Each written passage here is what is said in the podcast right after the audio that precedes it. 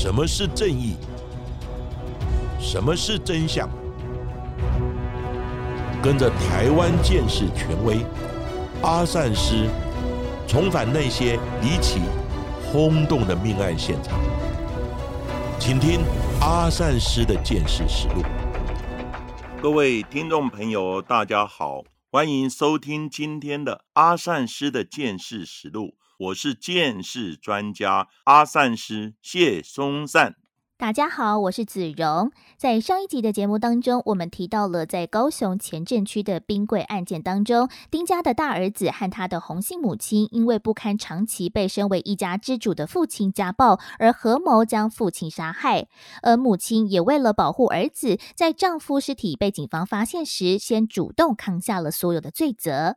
而在两年前的台湾中部，也曾经发生一起家庭成员共同谋划杀人的案件。虽然两起案件的动机不尽相同，但是都跟钱财有关。而这起命案也成为了台湾犯罪史上较为少见的一家人共同犯罪的案例。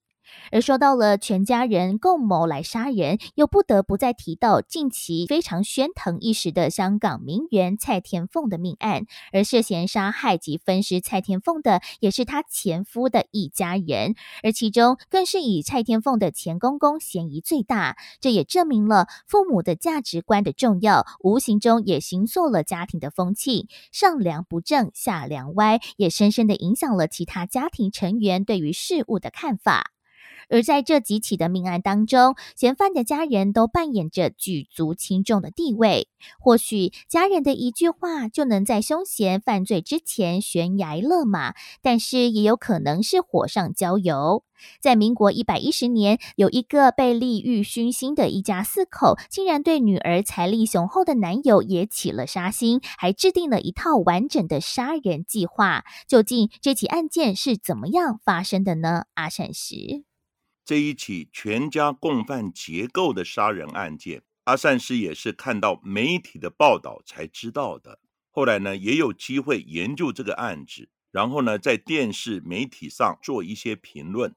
真是钱财的诱惑力太可怕了，就像吸毒一样，如果毒瘾发作了，为了要钱买毒，可以六亲不认，丧心病狂。那有的人一样被金钱利益冲昏了头，为了钱财就完全失去理智，什么伤天害理的事情都做得出来。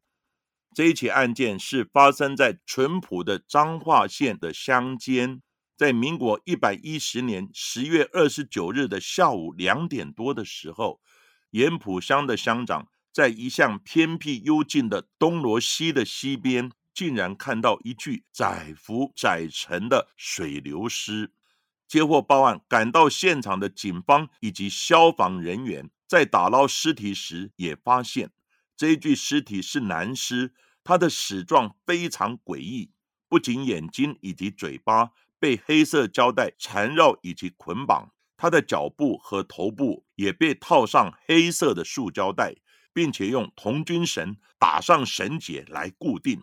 死者身上还被绑上两块加起来重达四十公斤的空心砖。没想到嫌犯为了防止死者浮出水面，而大费周章的做了这些弃尸的处理。但是不巧的，却因为不孝的业者乱倾倒废弃的土方，而让河床变浅升高了，也让死者的尸体轻易的就浮上水面。然后被民众发现，就连当天消防队下水要搬离尸体的时候，溪流的水位竟然也只有到他们大腿中间而已。而部分的民俗说法是认为，以胶带蒙住尸体的眼睛还有嘴巴，是为了让死者寻仇之路更加的困难。那这又是谁呢？又与这位死者有什么样的渊源？还怕他从阴间回来报复呢？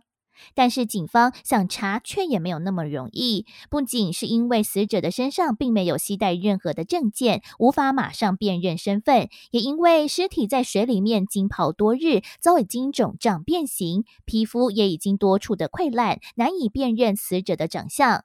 幸好在一番折腾之后，警方终于在死者的左手无名指上采集到了一枚指纹。也因为死者有诈欺的前科，因此警方竟然也顺利的在资料库当中比对到了死者的身份。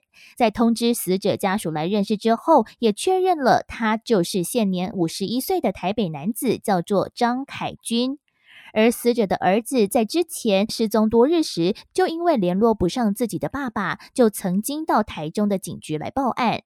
他说，他的爸爸张凯军在十月十五号的时候，就跟他三十岁的女友叫做林淑瑜下中部游玩之后，就再也没有出现了。而当他在十月十六号联络林淑瑜时，却也只得到自己父亲和林淑瑜大吵一架之后，便先行离去的一个消息。这也使得他十分的担心。没想到，就在他爸爸音讯全无的同时，他竟然收到银行传来的账户提领通知，而这个账户却是他提供给爸爸使用的。这也让警方惊觉有异，他们便调出监视器的画面，才发现提领现金的人竟然不是张凯军本人，而是一胖一瘦的两名行动鬼鬼祟祟的女子，两人脸上都戴着口罩。头上也戴着帽子，将自己的脸部都遮得非常的紧实，行迹非常可疑。而他们两人又怎么会有张凯军的提款密码呢？就在警方调查之际，脸书社团爆料公社也在十一月二日的时候，替一位网友叫做谢老板的网友发出了一篇的贴文。该网友指控张凯军的女友叫林淑雨。他涉嫌重大。原来一百零九年的年底，张凯军在台北某间的酒店认识了当时酒店的红牌小姐林淑雨。当他一见到外貌非常妖艳的林淑雨，便惊为天人，立刻决定要包养她，也尽量满足林淑雨其他物质上面的需求。张凯军以为遇到了真爱。没想到，在隔年的一百一十年九月十一日，突然出现了六位自称是林淑雨表哥的男子，闯进了张凯军的租屋处。他们声称家族不允许两人交往，说着说着就将林书宇带走，还扬言要一并开走张凯军买给林书宇的 BMW 轿车。虽然最后张凯军并未让他们得逞，开走他的轿车。但诡异的是，本来因为这些的表哥一闹而跟张凯军分手的林淑瑜，却又在同年的十月八号，在这名网友与张凯军的热炒饭局当中出现，而且还跟张凯军手牵手一起离开。而这名网友也没有想到，再次见到张凯军，他已经成为了一具冰冷的遗体。警方由死者的亲友口中得知，林淑瑜就是最后一个接触张凯军的人，因此也将他列为是重要的嫌疑人。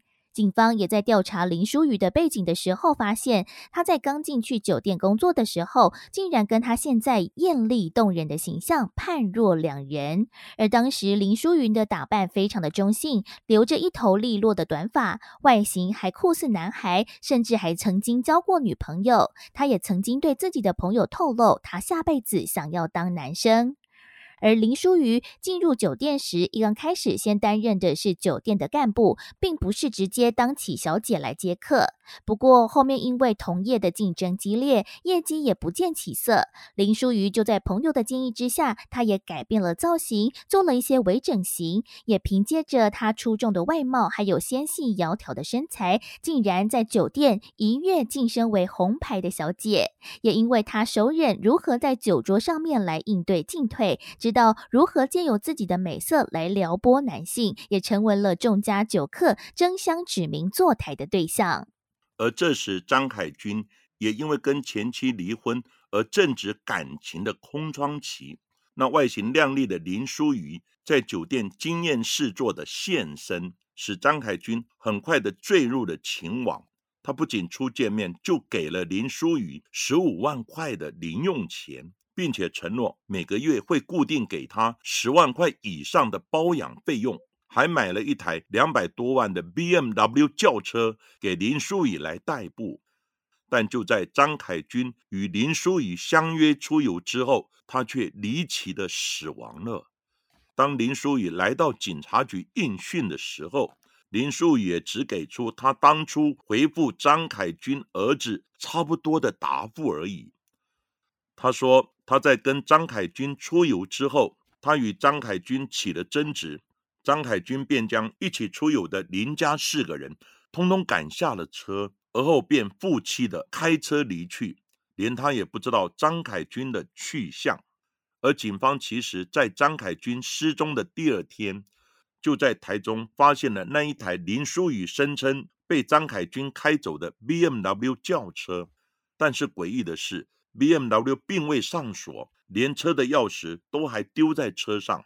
但是警方的监视人员却也未在车上找到任何可疑的线索。难道林淑仪说的话是真的吗？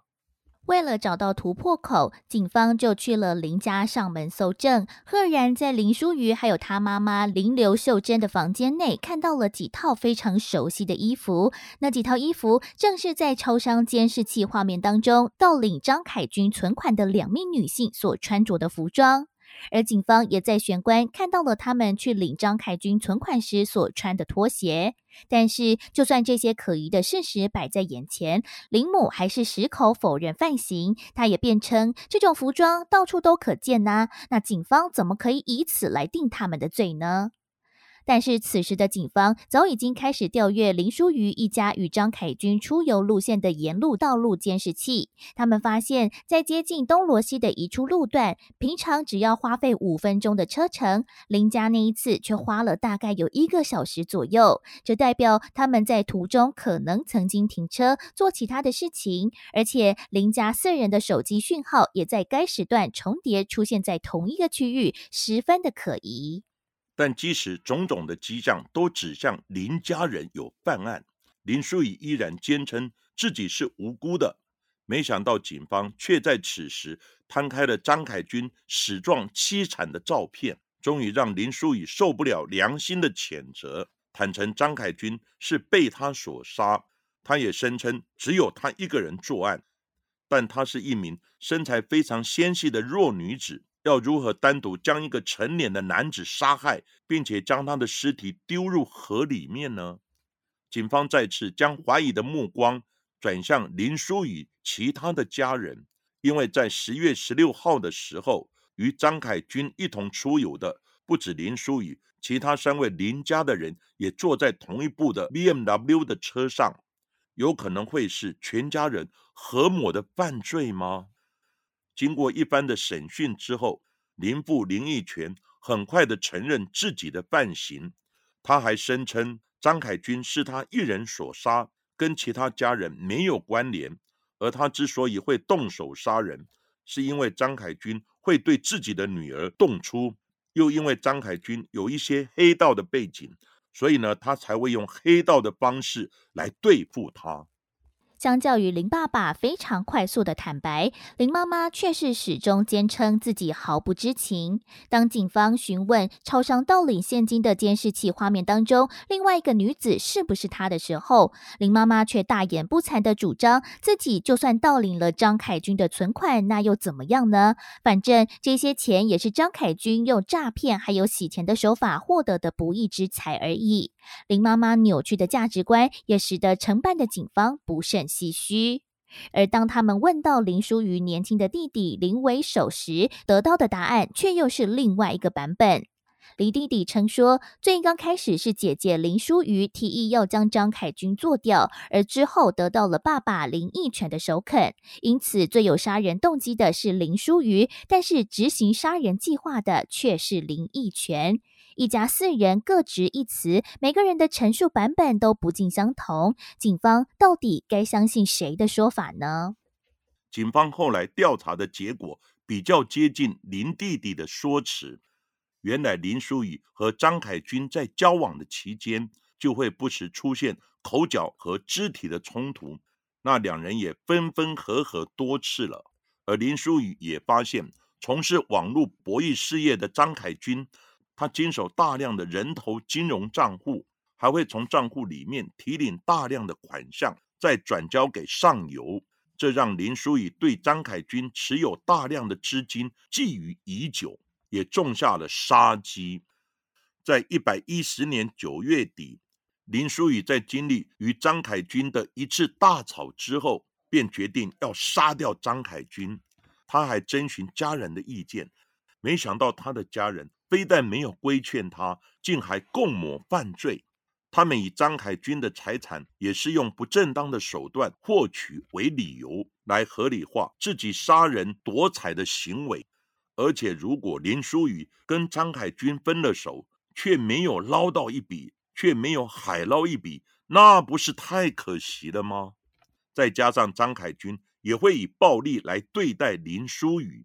林家两老本来就不赞同林书宇跟张凯军的交往，因此他们全家就决定共同来制定杀人计划，让张凯军从此消失在这个世界上。四个人制定了犯罪计划之后，就分头进行。先由弟弟林为首，向自己的诚信友人索讨安眠药；而林书瑜则以出游为假幌子，邀请张凯军南下来游玩。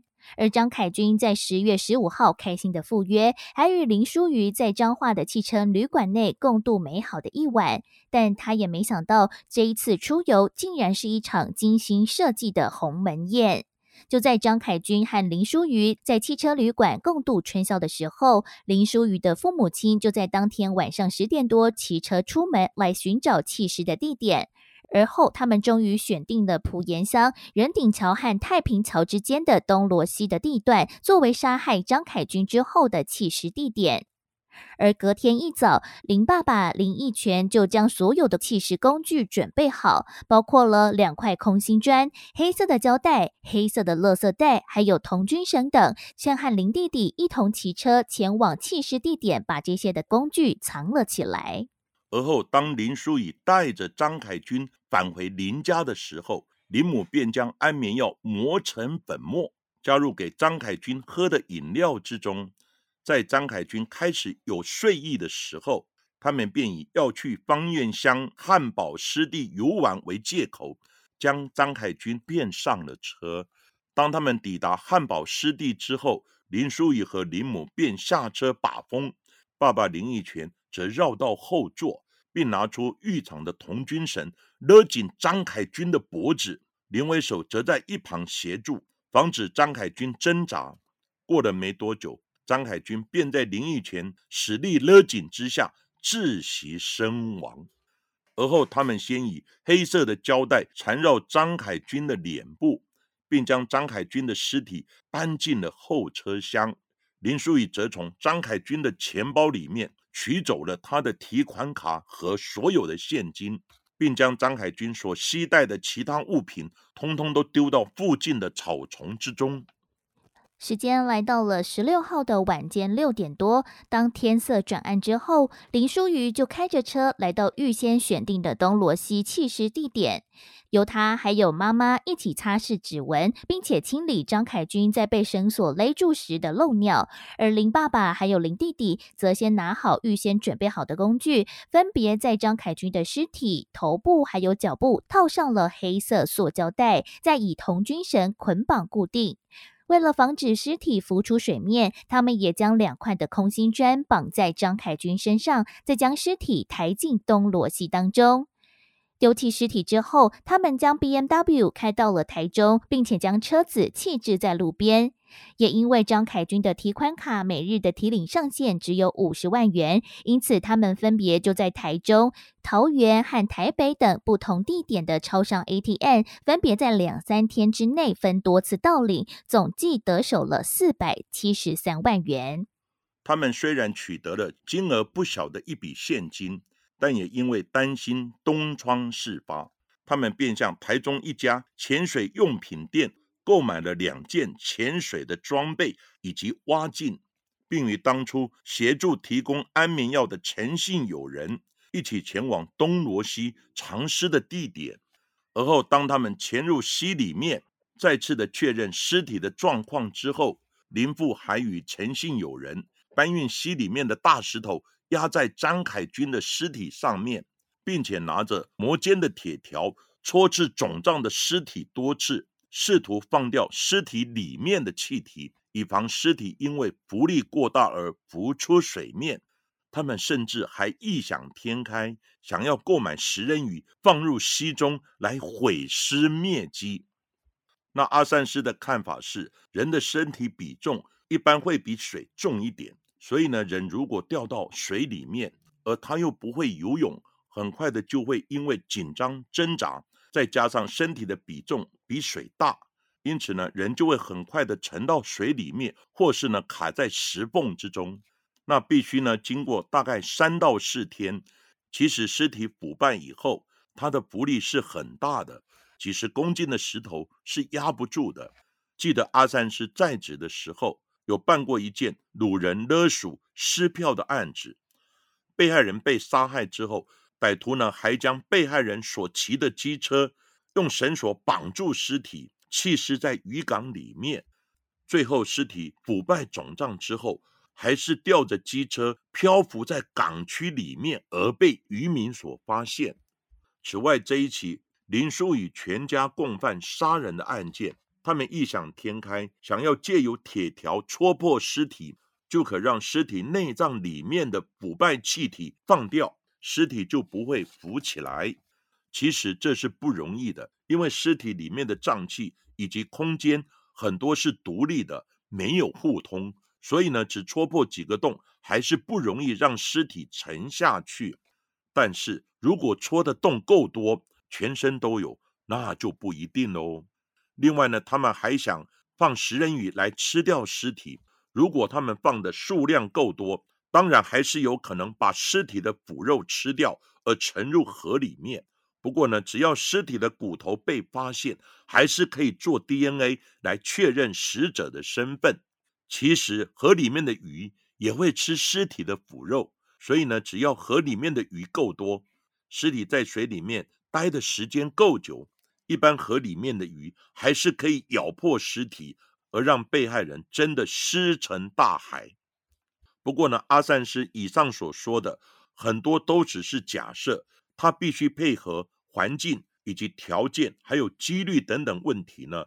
譬如说，河里面的鱼真的够多，然后尸体时间够久而没有被发现，当然这些条件都是可变的。所以呢，只要这些因素不具足，最终尸体还是有可能会被发现。所以林家人纵使煞费苦心，尸体在最后还是浮出了水面，也让张凯军的死亡真相大白。而警方在耗时四个月的侦查之后，在去年三月份宣告侦结本案。彰化地院也在同年的十二月中旬宣告一审的判决结果。一审的法官在审理之后认为，林淑瑜虽然有谋财之意，但也因为无法妥善的处理自身的情感问题，才会引起杀意。而林淑瑜的三名家人也是因为被害人没有办法善待自己的亲人，才合谋定制了杀人计划。而与其他为了自己的私欲而杀人灭尸者不同，而四人在饭后最终还是坦诚了自己的犯行，也让法官认为还有教化的可能。另外，也因为没有证据来证明林淑瑜的父母亲还有弟弟在犯罪之前就知道被害人的身上有提款卡和现金，所以三个人强盗杀人罪因而无法成立。因此，除了主谋的林淑瑜依照了强盗杀人罪、共同遗弃尸体罪等罪嫌，一审被判处无期徒刑和褫夺公权终身之外，其余的三个人分别被判处了十六到十七年不等的有期徒刑。而另外协助。提供安眠药以及弃尸的诚信友人，则被判了六年六个月的有期徒刑。虽然林父当时将张凯军的尸体丢入了东罗西中时，他曾对着尸体沉下去的方向说了一句话：“他说我这辈子欠你的，下辈子再还你。但是人死不能复生，就算犯案后心有亏欠，也难以弥补死者亲友心中的痛。”在一审判决结果出炉之后，虽然被害者张凯军的家人对此相当的低调，并未多做回应，但是张凯军的朋友却对判决的结果难以接受。他们认为其他人怎么会判那么轻呢？他们是为了钱才去杀人的耶，因而认为一定要继续的上诉。阿善师研究这一起案件之所以能够侦破，都是借由很多的线索、机缘，加上科技的应用整合。当然，侦查人员的努力不懈也是功不可没。首先是浮尸身份的确认，就是靠手指上面的纸皮捺印之后来比对指纹。但是你知道吗？要捺印腐败尸体的指纹是不容易的，除了要忍受尸臭之外，还要将死者的纸皮脱下或是切下，然后呢套在自己的手上来捺印才会成功。当然也要指纹的档案里面有他的指纹档案，也才能比对出来。那现今呢？因为科技进步了，即使指纹捺印不出来，用尸体的骨头也可以做 DNA 的鉴定来确认身份。再来就是张凯军最后出游接触的人就是女友林淑雨，所以呢，林女当然是涉嫌重大。所以林淑雨的推脱支持，警方一定会调阅沿途的监视器以及进行查访来加以厘清。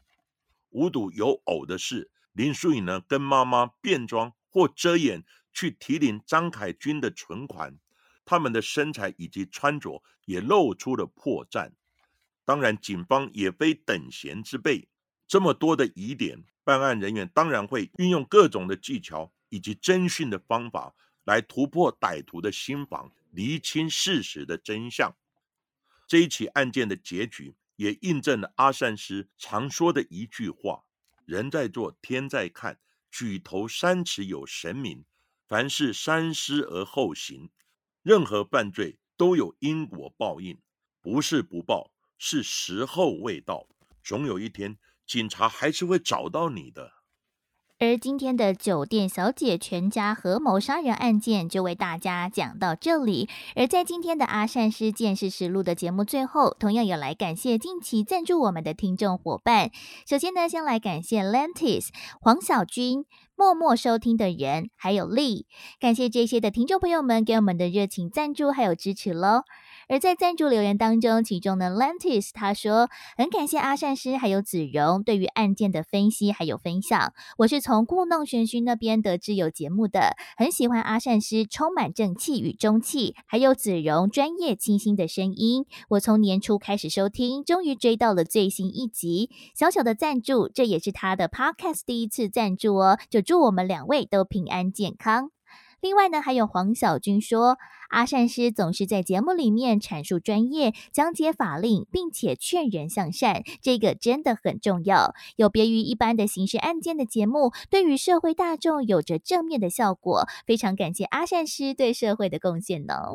其实阿善师跟子荣会一起制作《阿善师见识实录》Pockets 的节目，也是因缘巧合。